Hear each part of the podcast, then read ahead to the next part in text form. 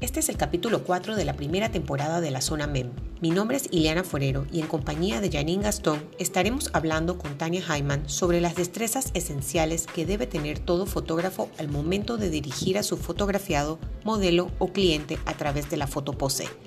Tania Hyman, con más de 30 años de experiencia como modelo, presentadora, coach de imagen, productora y empresaria de la moda, ha posado para el lente de innumerables fotógrafos nacionales e internacionales. En este capítulo nos comparte desde el otro lado del lente fotográfico unos buenos consejos y trucos para potenciar la interacción con nuestras modelos. Stay tuned en click. Bueno, bienvenidas otra vez a otro capítulo de la zona MEM. Eh, buenas tardes, estamos súper contentas de estar eh, compartiendo con ustedes hoy otra vez eh, en este capítulo 4 de la primera temporada de la zona MEM. Janine, ¿Cómo vas en tu semana? Tú sabes que yo estoy esta semana como las carreras de caballo, ¿no? Compitiendo con varios ahí, con trabajo, con todo el poco de cosas que hay que hacer, pero bueno, allí vamos. Bienvenidos sean todos una vez más a otro episodio de la Zona MEM. Eh, hoy tenemos un episodio súper especial porque tenemos una invitada de lujo. Iliana les va a contar dentro de un ratito cómo es la cosa el día de hoy. Así que yo les doy la bienvenida tanto a fotógrafos como a fotógrafas, porque ya me reportaron que también hay audiencia masculina, así que ¡wey! Así es. Así Aplausos y, a los colegas que nos apoyan al escucharnos, a escuchar estas conversaciones que sostenemos lunes tras lunes en aras siempre de fortalecer la fotografía en Panamá. Sí, así es, muchas gracias. Igual lo, igual lo podemos ver, acá lo estamos contabilizando en las, en las estadísticas, nos, nos tira cuánto, qué porcentaje son hombres y qué porcentaje son mujeres, y la verdad que estamos muy contentas de que, de que los colegas también, este, eh, ¿sabes?, se sintonicen y, nos apoyen, ¿no? bueno, vamos directo al grano hoy. Otra vez, tratando de, mantenernos en el tiempo, pero, pero eh, nos cuesta nos cuesta un poco, pero sabemos que la, siempre los capítulos van llenos de mucha información y que es muy em, importante y ustedes aprecian el, esfuerzo, ¿no? Eh, pero bueno, hoy vamos a estar hablando un poco de eh, fotopose y tenemos una invitada de lujo, como dijo Janine, eh, está con nosotros Tania Jaime. para aquellos que no conocen a, Tania, bueno, el, currículum de Tania es larguísimo, pero entre, entre las cosas por las que creo que, más la, podemos conocer es, es porque Tania eh, es modelo, es actriz, ha sido presentadora, es presentadora, eh, es, propietaria de una agencia de modelos, es, em, empresaria. Eh, y bueno, y me puedo quedar aquí diciendo un montón de cosas de, de Tania. ¿Cómo estás, Tania? ¿Cómo están, chicas superpoderosas? Bienvenida. Gracias por la invitación y gracias por, por, esa presentación. A mí me encanta cuando todavía me dicen que soy modelo. Pero bueno, modelo vintage, pero ahí vamos. Eh, muy encantada. Una, vez modelo, always modelo. Ah, sí, sí, sí, por ahí lo dicen. Sí. Estoy totalmente de acuerdo. Siempre rica, nunca rica. Claro, claro, total. Sí, tú sabes. ¿Cómo estás hoy? Eh? Bueno, aquí muy bien, eh, con salud, que es lo más importante en estos tiempos. Y qué rico, pues, tener este tipo de podcast donde podemos, por lo general, siempre estamos acostumbrados a instruir a modelos, pero qué bueno poder hablarle un poco a los fotógrafos para que se pongan un poquito del lado de acá y entiendan un poco lo, que, lo, que, lo que deben esperar de las modelos y lo que las modelos esperan de ellos, ¿no? Y esa conexión que tiene que haber sobre todo para que la foto sea un éxito. Buenísimo. Exacto, es correcto. Sí, una, una de las destrezas eh, esenciales que debemos eh, aprender como, como fotógrafos y fotógrafas siempre es el manejo de, de la modelo, del del, sujeto, del fotografiado, como le queramos llamar. Eh, y eso es sumamente importante, así igual, igualito que en el cine, eh, que el director dirija a los actores, acá el fotógrafo tiene que dirigir a los modelos, porque si no, eh, yo creo que los resultados no pueden ser como óptimos, ¿no?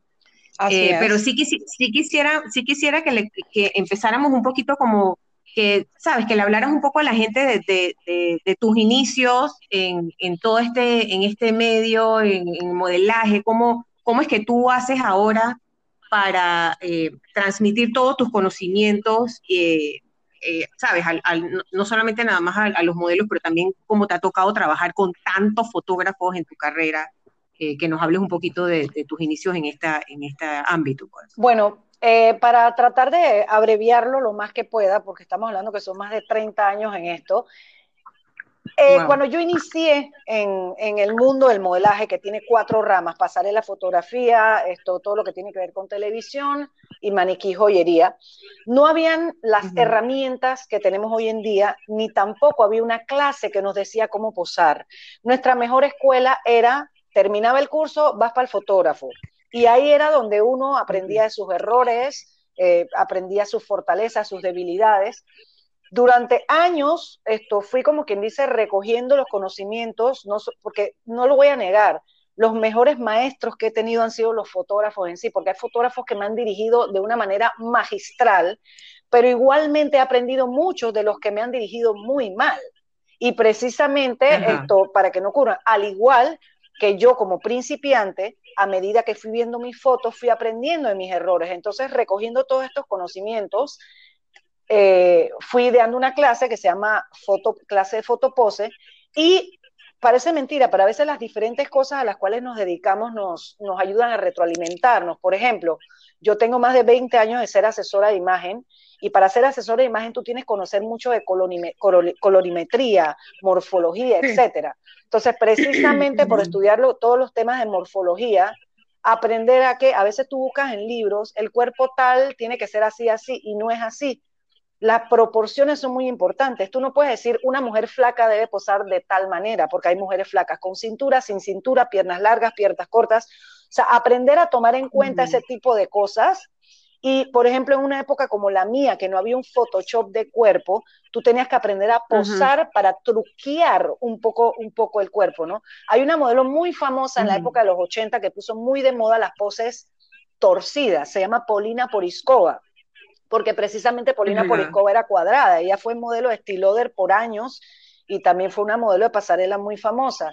Y los, las mises venezolanas incluso imitaron eso y por eso las poses de las mises venezolanas eran tan particulares en los concursos de belleza porque ellas se sabían torcer bien para que el cuerpo se viera más silueteado. Entonces, eh, por lo menos en mi caso, yo trato de enseñarle a las modelos a que el fotógrafo haga el menor trabajo posible en Photoshop. O sea, que aprenda cómo por colocar el muslo. Eh, eh, hay cosas, por ejemplo, que a veces los fotógrafos no saben cómo dirigir a las modelos.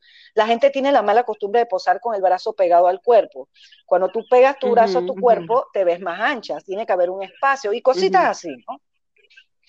Entonces, básicamente esa clase salió de, bueno, pues de, de, yo creo que la diferencia de tener una agencia y no, y no ser full empresaria y haber pasado por esto, pues me dio un enfoque diferente a mis colegas, que muchos son empresarios que abrieron agencias y ya.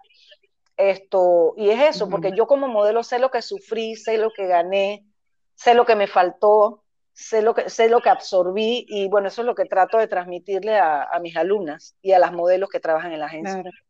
Imagina. Son, son, son cosas. Tania, una pregunta. A ver. Una pregunta. Yo creo que tú eres una de las personas que ha tenido la oportunidad de interactuar con cualquier cantidad de fotógrafos en Panamá, para no decir que con todos, debido a toda tu experiencia. ¿Qué tú encuentras de distinto en cada uno de ellos? O sea, ¿cómo ha sido eh, este, este camino entre un fotógrafo y otro y otro y otro y otro y otro? Bueno, como dije anteriormente, los fotógrafos para mí, muchos de ellos han sido mis maestros. Eh, así que me acuerde, yo he trabajado, bueno, mencioné los de la vieja ola, pero he trabajado con Darío Moreno, con Douglas Díaz, con Willa Costa, con la misma Janine Gastón, César Comben, eh, Nicolás Felizola, Tete Olivella, Yole Zamudio, eh, también fotógrafos más nuevos como Abdul James, Ramsey Jaén, Diwan Singh, que, que, empezó modelando conmigo, eh, Tony Lindo, en su, eh, eh, de hecho yo fui la que entrenó a Tony Lindo cómo dirigir a modelos cuando él trabajaba con modelos José Segovia, Agustín González, Carlos Castro, en fin. He trabajado con, con fotógrafos colombianos, venezolanos, franceses, españoles, panameños, o sea que realmente sí, sí ha habido un enriquecimiento. Te puedo mencionar algunos de cosas que he aprendido de ellos. Por ejemplo, la fotógrafa Yole Zamudio, ella es muy obsesiva con la postura. Y aunque ustedes crean que yo soy una eminencia del modelaje, yo no te puedo explicar cuántas veces esa mujer me ha corregido la postura en la fotografía. De hecho, Janine, también. ¿Por qué? Porque a veces hay tantos elementos que uno tiene en la cabeza que se te va la onda. ¿Y quién mejor que el fotógrafo que está viendo lo que está ocurriendo desde el lente? Por ejemplo, con Darío Moreno, a mis 40 años, yo aprendí de mi sexualidad y de mi sensualidad. Cuando yo empecé eh, a modelar, yo tenía frenos, pero esa fue una gran ventaja, porque tuve que aprender a usar mis ojos como nadie, porque no me podía sonreír, me tenían prohibido sonreír. Entonces, si la foto era jovial, yo tenía que ver cómo proyectar jovialidad sin tener que pelar los dientes. Así que esa fue una gran escuela. Pero entonces, claro, yo aprendí a sonreír, a tener una mirada serena y ya. Entonces, a mí siempre me vendían por elegancia. Entonces, cuando me toca trabajar eh, la portada de revista Blush con, con, Darío Moreno, o sea, no les puedo explicar lo que a mí me costó eh, eh, ser sensual porque no me salía y, realmente él fue quien me dio la confianza y me dio incluso trucos de colocación de boca, de cómo expulsar el aire para que la boca se viera, se más sensual. Entonces, realmente a él le debo esto, después quién me aguantó, ¿no? Pero me debo mucho le debo mucho, eh, eh, que de verdad él me, ayudó como, como, como, a salir de ese tabú, ¿no? Y, y, soltarme un poco más. Otro fotógrafo a quien, quien también puedo decir que aprendí mucho, es Silvia Grunhut. Silvia Grunhut se preocupaba mucho por la mm. colocación de las manos. A veces tuve fotos donde la modelo se ve muy bonita, la pose espectacular, la ropa, y cuando le ves las manos, tiesas, como si, como si estuviera agarrando un jarrote. Entonces, la colocación de las manos, el truco para, para, saber controlar tus manos a la hora de tomarte una foto y que no se vean tan tensas, lo aprendí de Silvia Grunwood. Y así te puedo hablar de, de otros fotógrafos como, por ejemplo, Nicolás Felizola. Nicolás Felizola, me, eh, me, me, a veces yo llegaba a la sesión y me decía, ese maquillaje, no, no, no, no, no, no, lávate la cara. Y yo no entendía por qué y después entendí, hay un maquillaje para estudio, hay un maquillaje para exteriores, o sea, tonterías así para que tú veas cómo uno va. Es que yo digo que siempre nosotros aprendemos de todo el mundo. De hecho, yo creo que, los fotógrafos también aprenden mucho con, las modelos, ¿no? Así que claro, esa sería mi respuesta. Bueno, Ahí, radica la importancia de, eh, de, lo que hablábamos en el capítulo pasado, Janine, con, con Maybel, la importancia de estar constantemente eh, estudiando, instruyéndose, leyendo cosas, viendo arte, eh, o sea, cine, o sea, hay que ver, hay que estar empapado de muchas cosas. La carrera de eh, fotografía para poder es como la del dirigir. Es como la del médico, no deben parar de estudiar. Y, y sin mencionar nombres, por no desacreditarlos, yo he trabajado con fotógrafos que en sus inicios eran muy buenos y cuando me he vuelto a encontrar con ellos están estacionados en el pasado. Y yo le digo, oye, pero eh, y, entonces como que están en lo mismo, lo mismo, lo mismo, y tú ves sus páginas y te das cuenta que no salen de ahí porque entraron en una zona de confort que no quieren salir. En un mercado tan competitivo como es la fotografía, es cuando más debes estudiar y tratar de explorar otras cosas, salir de esa zona de confort y, y mostrar cosas diferentes, ¿no? Porque también hay gente que tiende a imitar tu trabajo y cuidado que hasta mejorarlo. Claro. Sí, eso, eso, también lo hemos conversado bastante. Claro. Sí, no, y lo lindo es que todavía tienen tiempo para poder seguir estudiando, para poder seguir. Y con todas las herramientas que nos ofrece el Internet, no hay excusa.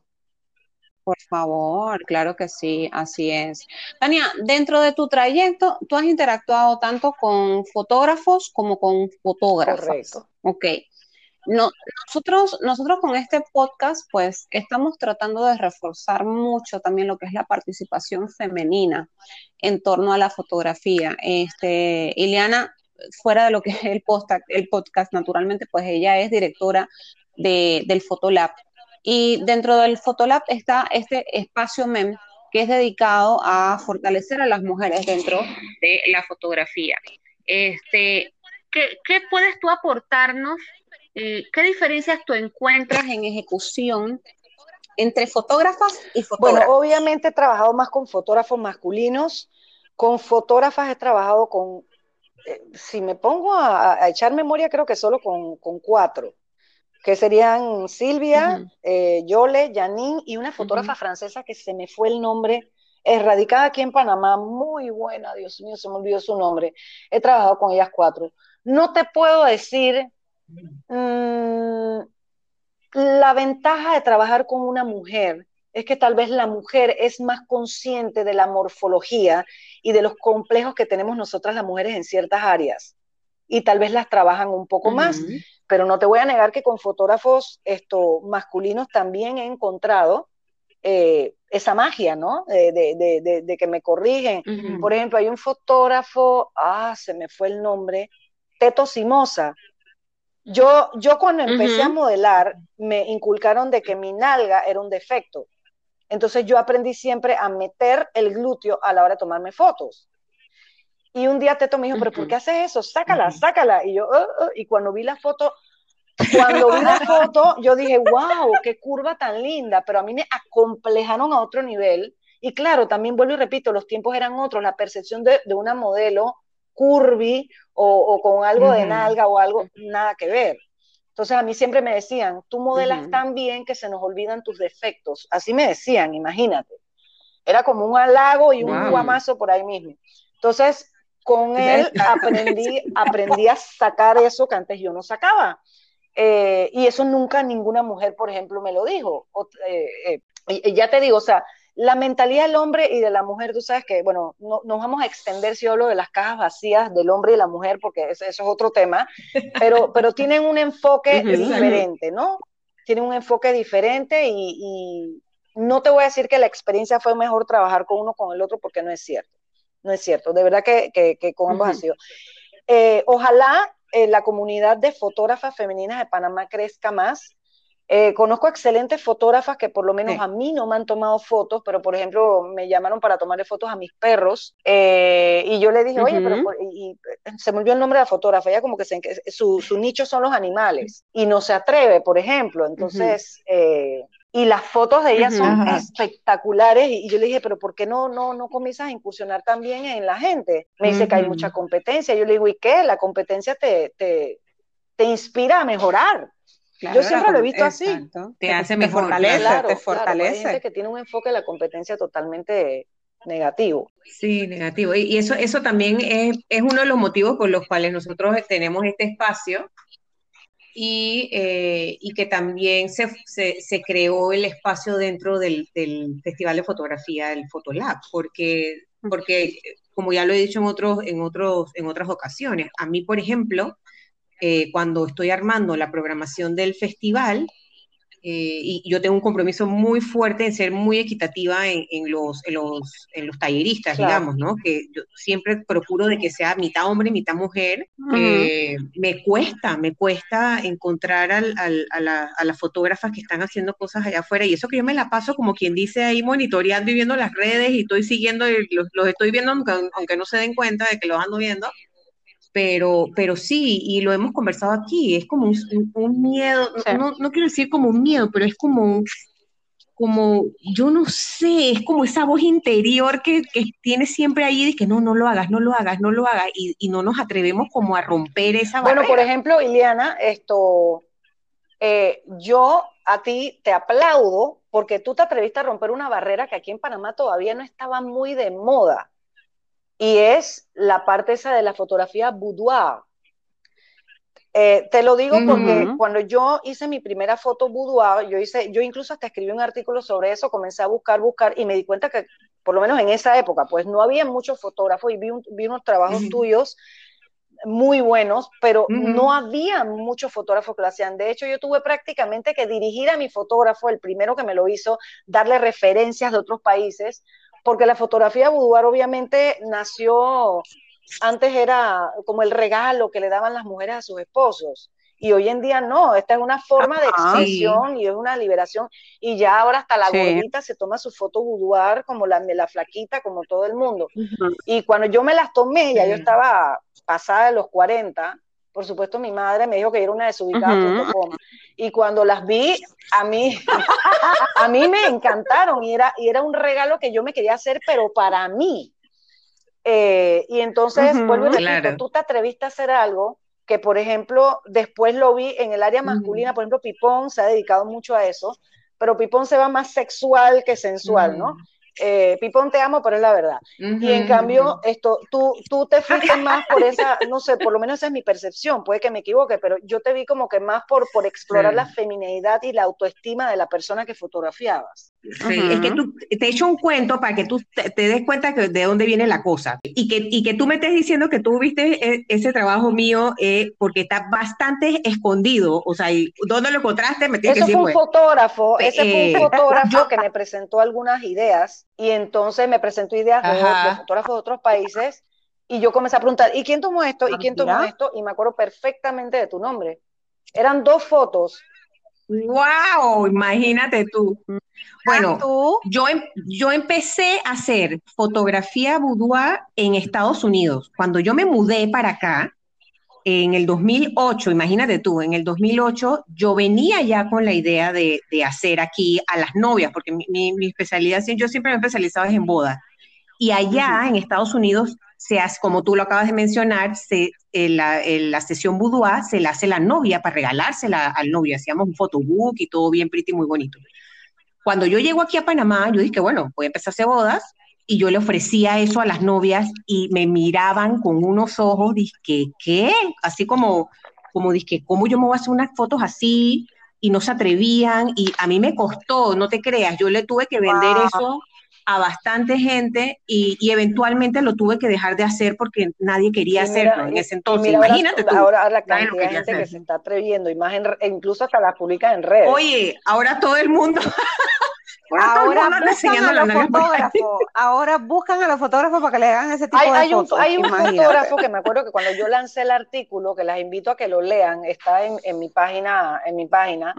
Esto, el fotógrafo me prácticamente, ay, se me fue el nombre de él. Eh, me dijo, yo fui el primer fotógrafo en hacer fotografía boudoir en Panamá y tú estás diciendo que no sé qué cosa. Yo le digo, bueno, yo nunca la vi, lo siento, pero yo nunca la vi pero después, claro, él me especificó que él, vivió como 10 años en París y que él lo hacía en París. Obviamente ese trabajo él no lo trajo a Panamá porque obviamente estamos hablando de los 70 y era una mentalidad completamente diferente a la que tenemos ahora. Tú te imaginas, en los años 70, yo me hago una foto así y mínimo de aquí para Callejota. No, mija. te mandan a la, te queman, te queman ah, ahí como totalmente, la Totalmente, la que la, la, la, mentalidad, pero hay boudoir y hay boudoir, hay unos boudoir que de verdad que, que, que, son unas obras de arte y hay otras que sí, sí, una chacalería total, ¿no? O sea, uno, uno, yo creo que la fotografía boudoir, sobre todo, el, el, el, éxito de esa fotografía es la luz natural, eh, y las poses tienen que ser muy medidas. Y el, y el no enseñar tanto.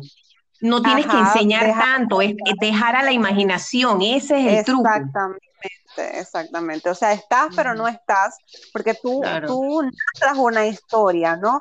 Tú narras la, la, la esencia de, de, esta mujer, esta, esta feminidad, esta sutileza, ¿no? Este ser sublime, mágico, que está envuelto en toda esta sensualidad, pero no la vendes como una prostituta. Entonces, son, detallitos, son detallitos y cosas así, ¿no? Ok, Tania, yo sí quiero eh, abreviar un poco el, temario que tenemos acá, porque si no nos vamos a Es que las tres son peligrosas. Pero, Dios mío, imagínate puesto con tres copas de sangría, no quiero ni saber.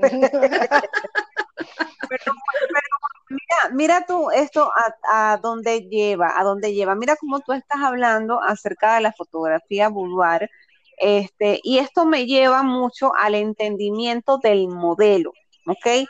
Mira qué bien, qué amplio tú has dado tu punto de vista en torno a este tipo de fotografía. Pero en plano general, ¿Qué cosas debemos nosotros los fotógrafos de saber de ustedes? Ok, esa es una pregunta muy interesante y también eh, bastante amplia. Así que vamos a tratar de, reducirlo un poco. Bueno, ¿cómo podría empezar yo a hablar? Realizar una sesión con modelos, ya sea profesionales o no, porque les voy a decir una cosa, no es solamente con modelos, esto lo tienen que tomar en cuenta también con sus clientes que quieren un portrait o lo que sea. Es algo sin duda que puede representar un reto para los fotógrafos, ¿no? Fotografiar un modelo. Eh, esto va mucho más allá de lo técnico O sea, no es solamente el limitarse a pulsar el disparador, el diseño de luces. Eh, si la modelo no tiene la expresión correcta en su rostro, todo será en vano.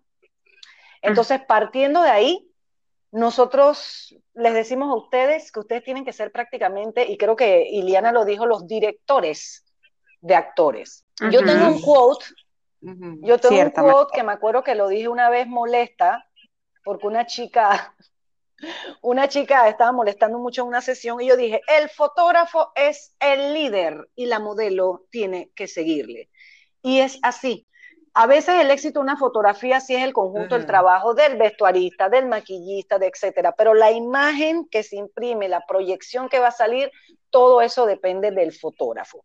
Es posible que ustedes, por ejemplo, traten con modelos que ya tengan una gran experiencia y apenas necesiten indicaciones. Correcto. Sobre todo cómo moverse y cómo actuar. Correcto. Porque conocen sus cuerpos, eh, conocen sus debilidades, sus fortalezas y saben que mejor pose es para ellas cómo lucir mejor la ropa. Sin embargo, somos seres humanos y no lo sabemos todo.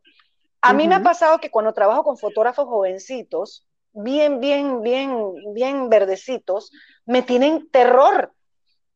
Porque claro, ven al dinosaurio este y entonces, y yo, y yo, entonces como que no, no se atreven a dirigirme. Y yo se los digo, señores, ustedes son los que ven en el lente. Yo fluyo según lo que tú me pidas. Claro. Entonces, todo el mundo necesita esa orientación de cómo comportarse y todo. Lo primero que yo les recomiendo a ustedes, tómense de 10 a 15 minutos para conversar con esa modelo qué es lo que ustedes quieren.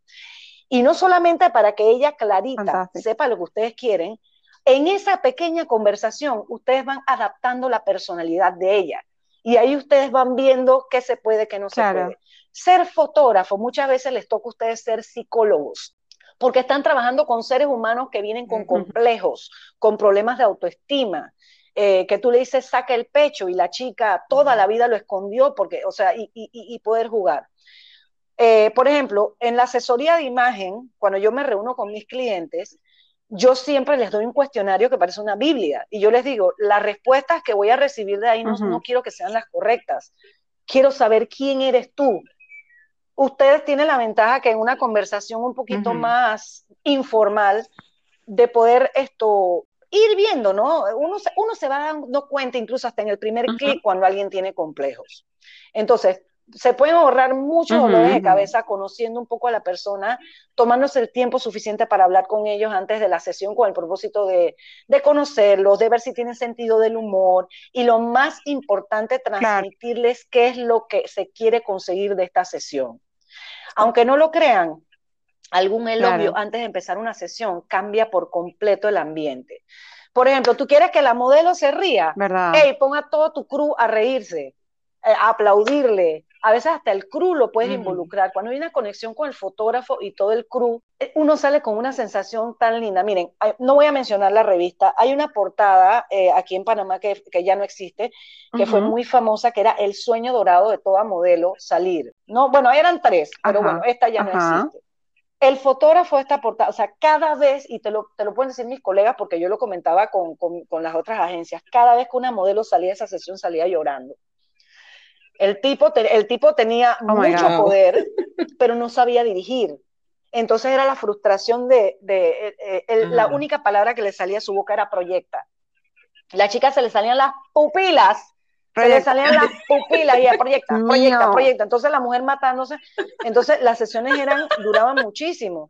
Eh, yo, yo, por ejemplo, tuve la experiencia, yo tuve que hacer un oh. calendario con un fotógrafo muy conocido, y él, aparte de tartamudo, no sabe explicar lo que quiere. La, sesión salió espectacular, pero yo no quiero volver a trabajar con él más nunca en mi vida, porque viví frustrada toda la sesión, tuve que sacar el chip de actriz para, para, poderme controlar.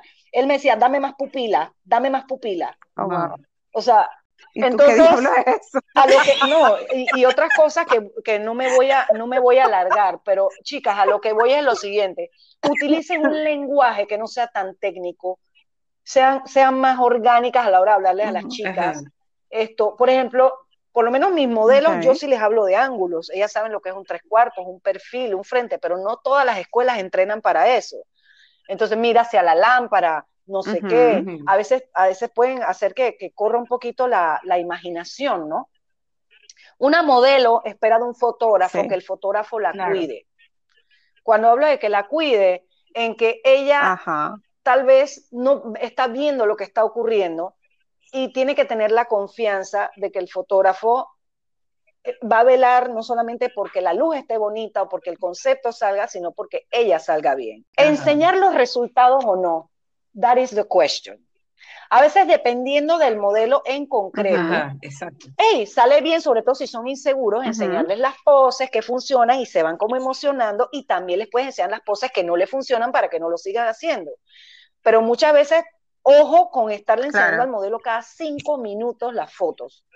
Primero, la sesión no va a fluir igual y segundo, si te toca alguien inseguro, van a quererse imponer, no que yo quiero hacer esto, no que esto no me gustó, etcétera.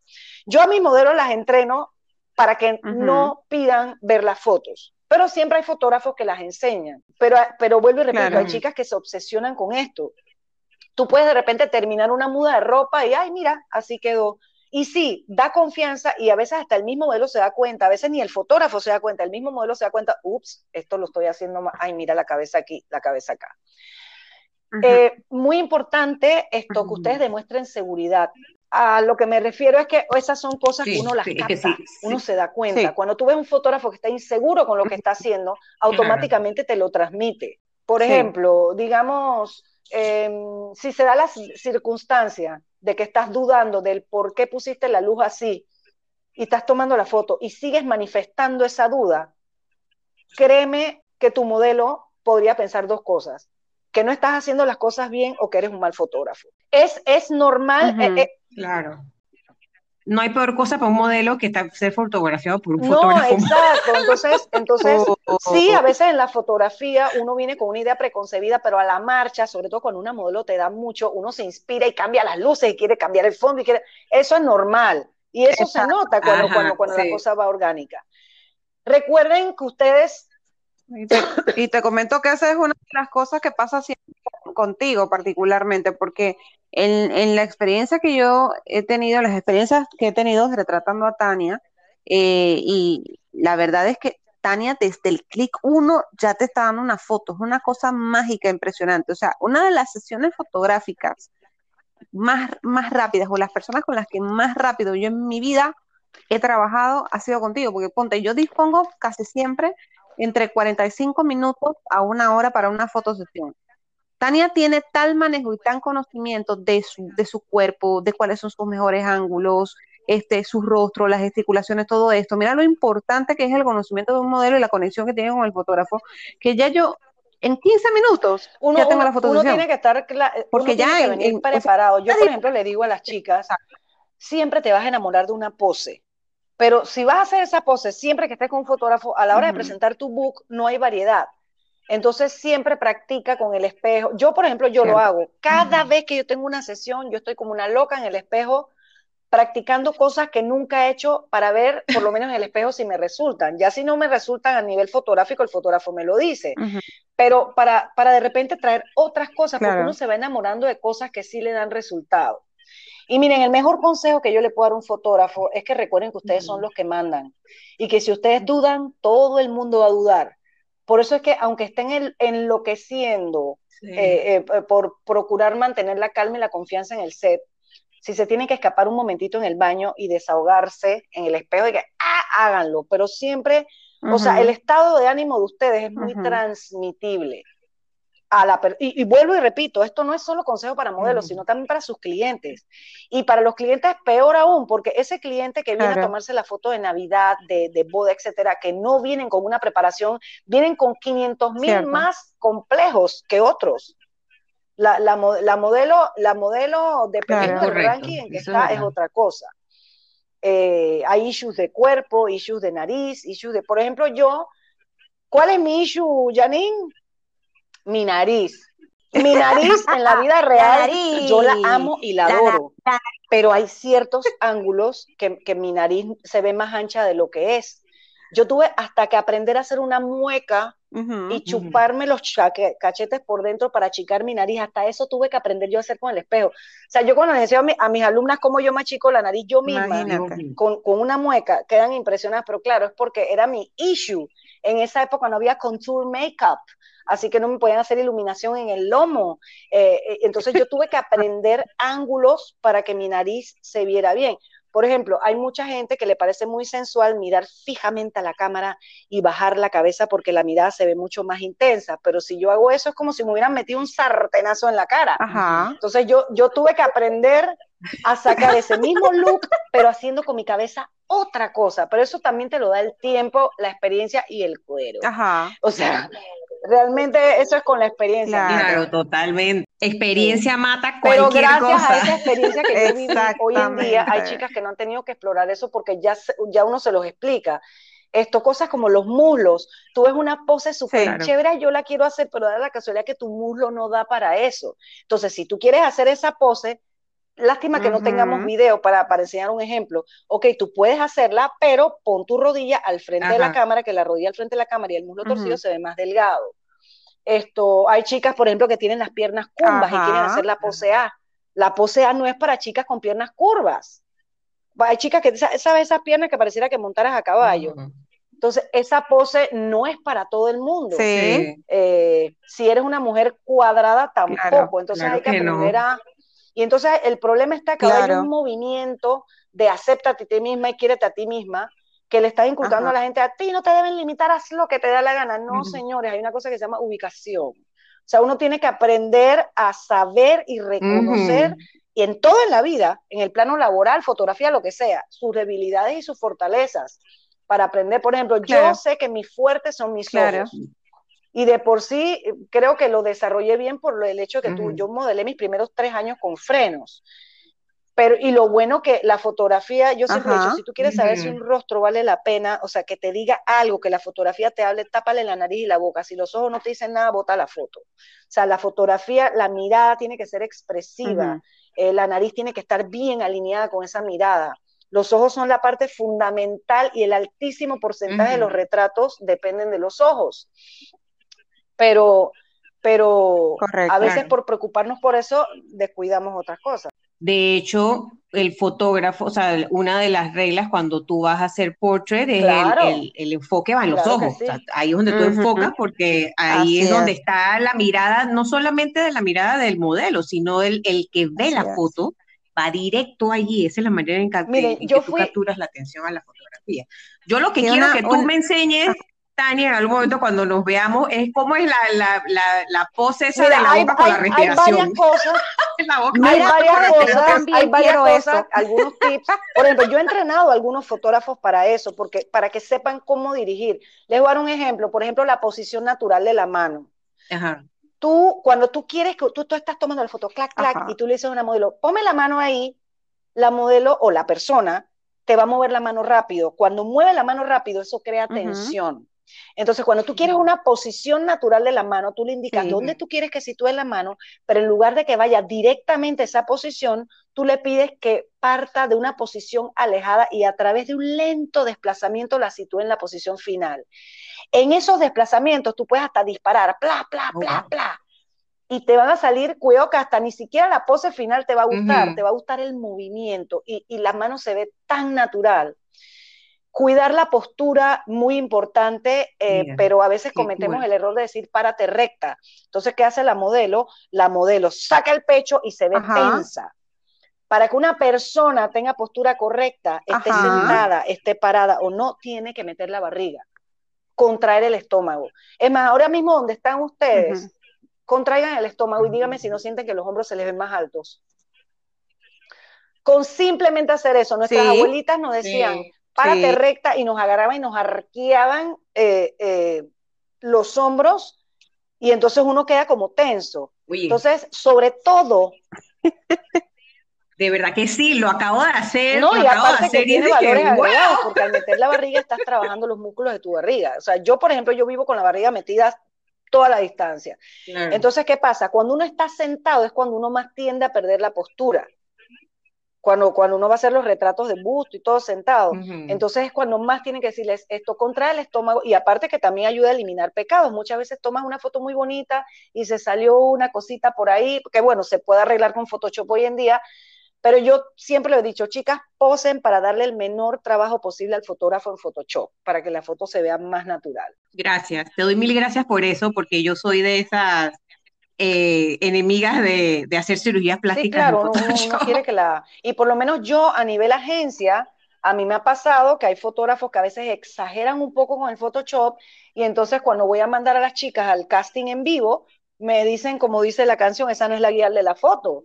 Entonces, eh, por eso es que cuando yo, por ejemplo, en la, bueno, la página que existía, ya no existe, la página de, de la agencia de modelos, yo trabajaba era con ciertos fotógrafos, habían otros que, bueno, para fantasías y todo muy chévere, pero para poner, colocar la foto de la modelo en la página no, porque es que realmente la cambiaban por completo. Ahora, yo pienso que, yo pienso que, el Photoshop para mí es lo máximo. Por ejemplo, yo soy muy ojerosa y a veces ni con la mejor eh, iluminación del, eh, eh, hablo de maquillaje se refiere, a veces las ojeras se me ven mucho, ¿no? Así que yo feliz que me retoquen esas ojeras, a veces también uno posando, uno se va emocionando y se le olvidan ciertas cosas. Yo feliz que le metan un pingring a mi nariz, esto, y, y, y está bien, ¿no? Siempre y cuando se, sigas siendo tú, te sigas viendo tú, ¿no? Y, que la gente no diga, esa es Tania, en serio. Ya cuando alguien me dice, esa foto no se te parece, ya yo sé que hubo algo raro.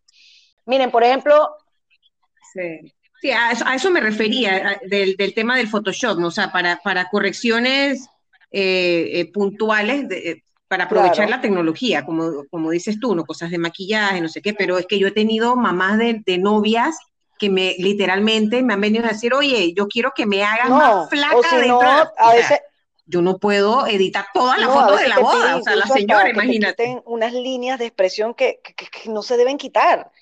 Son cosas así. Miren, por ejemplo, el problema de la boca. Cuidado con las sonrisas desproporcionadas, la boca de puchero que se puso muy de moda cuando abrió Instagram. Las chicas creen que eso se ve bien, eso te arruga la boca en la foto.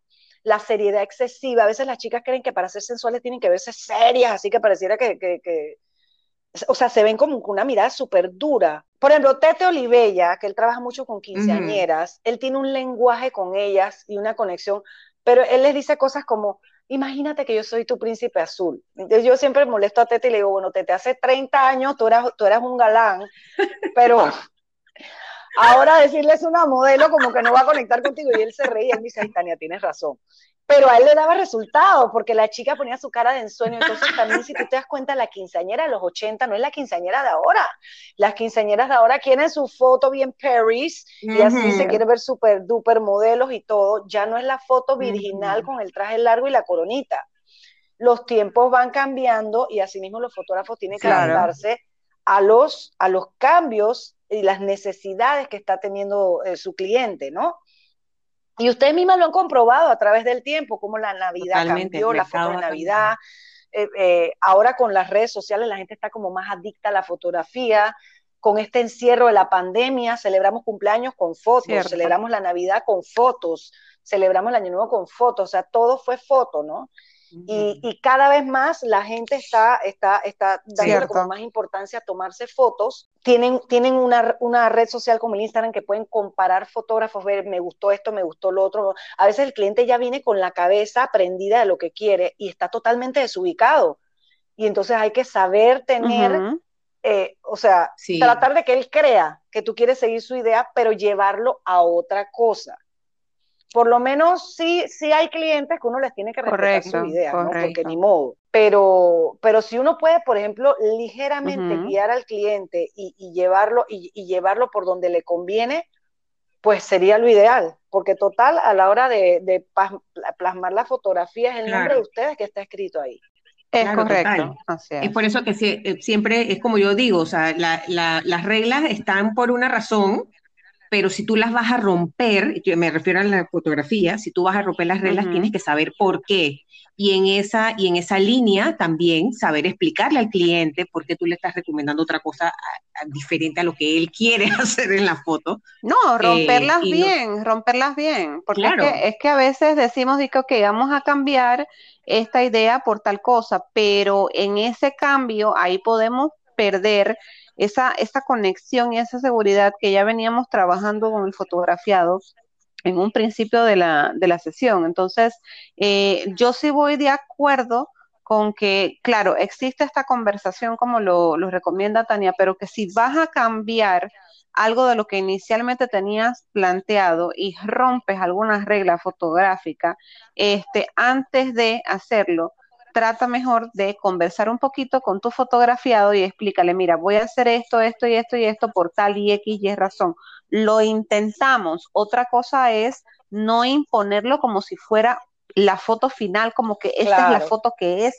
y esa es la foto que te voy a dar. No, o sea, tratar de venderlo como una idea de intento, vamos a ver qué pasa, porque quién quita y tampoco te gusta a ti como fotógrafo. Entonces después el cliente empieza a preguntar, oye, pero y tal foto que me dijiste que iba a ser la, máxima foto, que no sé qué tal cosa, y tú dices que eh, no, no salió. Entonces es mejor sabes, consultar, hablar, decir, mira, voy a hacer tal intento, se me ocurrió tal idea, ¿ok? Y si no sale posteriormente, pues le explicas a tu cliente y ya no quedas mal, ¿no? No, no como, como que no imponerlo, no imponerlo, eso sí. Claro. Tania, yo creo, yo creo que esto ha sido, la verdad, que una conversación súper rica. Este, la verdad es que teníamos otras preguntas este es un tema, este es un tema que francamente lo hemos hecho micro, pero es un tema macro a otro nivel. Esto, no, pero es que has fluido y tú has contestado prácticamente como que todo fue adelantado y me encanta, porque fíjate cómo, cómo se ha conectado una cosa, una cosa con la otra, una cosa con la otra, y o sea, nosotros tenemos, teníamos aquí este contemplado conversar acerca de lo que piensa el modelo, sabe consejos y, y poses y cosas así. Mira qué bonito que ha fluido todo de una manera tan perfecta porque en verdad existe una conexión este, muy, muy, muy fluida entre estos temas, ¿no? Tú empiezas con uno este, que es desde tus inicios, los fotógrafos de hoy, los fotógrafos del ayer, este, hasta terminar con las sugerencias y cosas muy particulares que nosotros como fotógrafos tenemos que considerar con modelos les voy a, dar un bonus, no son modelos, para que lo tengan ahí y en su próxima sesión lo pongan en práctica, ¿vale? El famoso y temido cuello. la posición del cuello es un factor determinante, sobre todo en un portrait. La temida papa, la temida papada, que es una de las pesadillas de cualquier persona cuando ve su oh. foto. Entonces, tengas papa, papada o no, una mala colocación de tu cuello puede provocar un, un resultado fatal, ¿no? Entonces, estirar el cuello y pegar la lengua en el paladar son los mejores secretos guardados que tenemos las modelos. Cuando tú pegas tu lengua al paladar, tu cuello, la papada desaparece y se ve, se ve, se ve mucho más, mucho más. Ay, es que yo explico, yo, yo estoy acostumbrado a utilizar mucho la semiótica a la hora de explicar las cosas, creo que me expliqué, ¿no? Me... estoy tratando de miren, hay, son cosas, son cosas que por ejemplo, en la, casa ahora mismo practicando lo y que se le van a limitar ciertas cosas, porque puede hacer, ustedes le pueden dar esa recomendación. Al igual que, que hay, hay, hay, hay un, hay un truco también para que las mejillas, o sea, los pómulos se vean un poquito más, más saliditos. O sea, hay tantos trucos que se pueden hacer y que ustedes le pueden transmitir a sus clientes para que incluso se sientan más seguros y hasta salen de la sesión con un valor agregado como que aprendieron algo nuevo, que puede marcar mucho la diferencia en una sesión. Yo terminé con la lengua pegada en el paladar. no, casi Oye, esto. Ah, bomba. Oye, Tania, qué, qué bueno conversar contigo y que nos dejes, nos has dejado un montón de tips. Yo creo que este podcast lo van a escuchar nuestras colegas fotógrafas y fotógrafos varias veces eh, haciendo anotaciones de todos los tips. Eh, y ha sido de verdad que, un, grato momento eh, ah, tenerte con nosotras. Espero que no sea la última vez. Con decirles que hasta mi perro se quedó escuchando todo lo que estaba hablando. no ha ladrado ni una sola vez. Pero miren, de verdad, este tema, este tema de la fotografía, dependiendo de los diferentes puntos de vista que los vamos hablando, son temas bastante amplios y ojalá que salgamos de esta pandemia. Sería súper chévere hacer un taller con modelo incluida y, que, y con, con, un fondito y que los fotógrafos vayan practicando las cosas que estoy hablando, o que cada fotógrafo tenga su modelo y que practique con ella mientras voy explicando los... Porque yo lo he hecho, pero de manera muy informal, ¿no? Con fotógrafos amigos míos. Eh, por ejemplo, me tocó, por ejemplo, con el caso de, de porque hay fotógrafos muy buenos, pero no saben dirigir.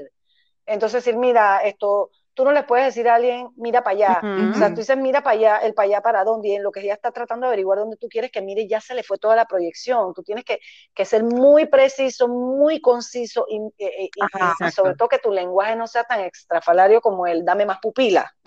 o sea. Janine sabe quién es, Janine sabe quién es. Pupila, pupila. Y el, y el que se ha tomado fotos con él sabe Yo no, estoy hablando porque todo el mundo se queja de eso. Yo respeto. Yo respeto. Bueno, Janine, ah, cerrando, aquí me vas a decir quién es. Está muy bueno. no, y, sus fotos salen espectaculares, pero es que uno sufre mira, yo mucho, uno sufre mucho.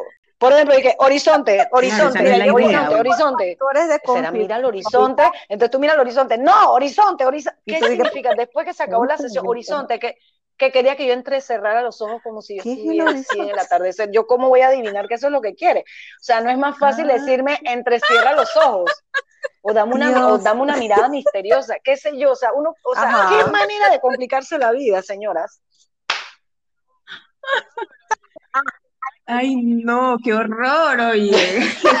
es que ya yo lo estoy sufriendo y no estaba en la sesión.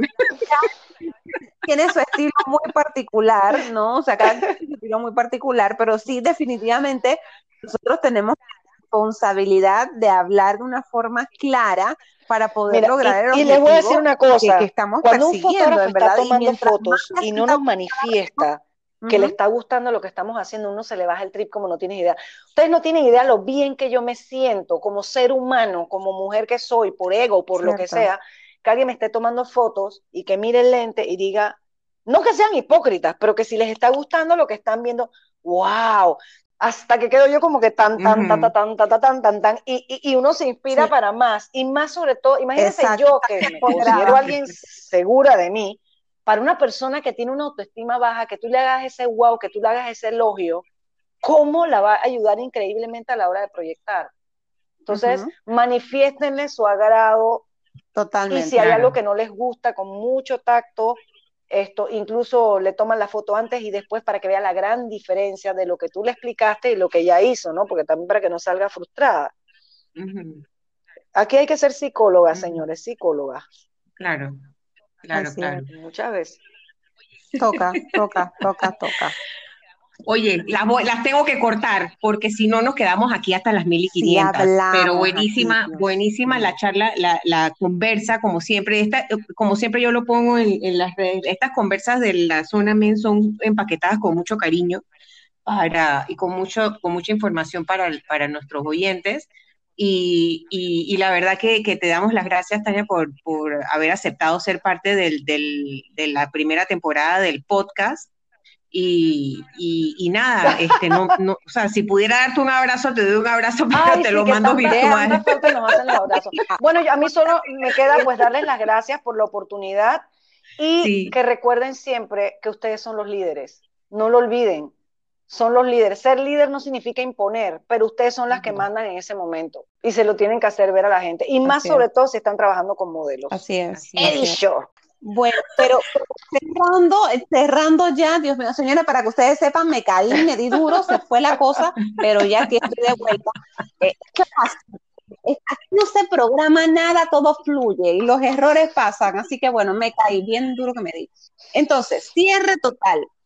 Responsables somos de construir autoestimas, responsables somos de destruirlas, a entrenarse bien gente para saber este, dirigir correctamente a su fotografiado, sea modelo o no sea modelo. Es importante la comunicación y que haya esa conexión especial en donde tu fotografiado se sienta cómodo contigo, porque recuerda que el día de mañana, cuando vea tu fotografía, no se va a acordar únicamente de que le hiciste una buena foto, se va a acordar de cómo lo trataste, se va a acordar de ti Así que cierro con eso este capítulo de la Zona Mem.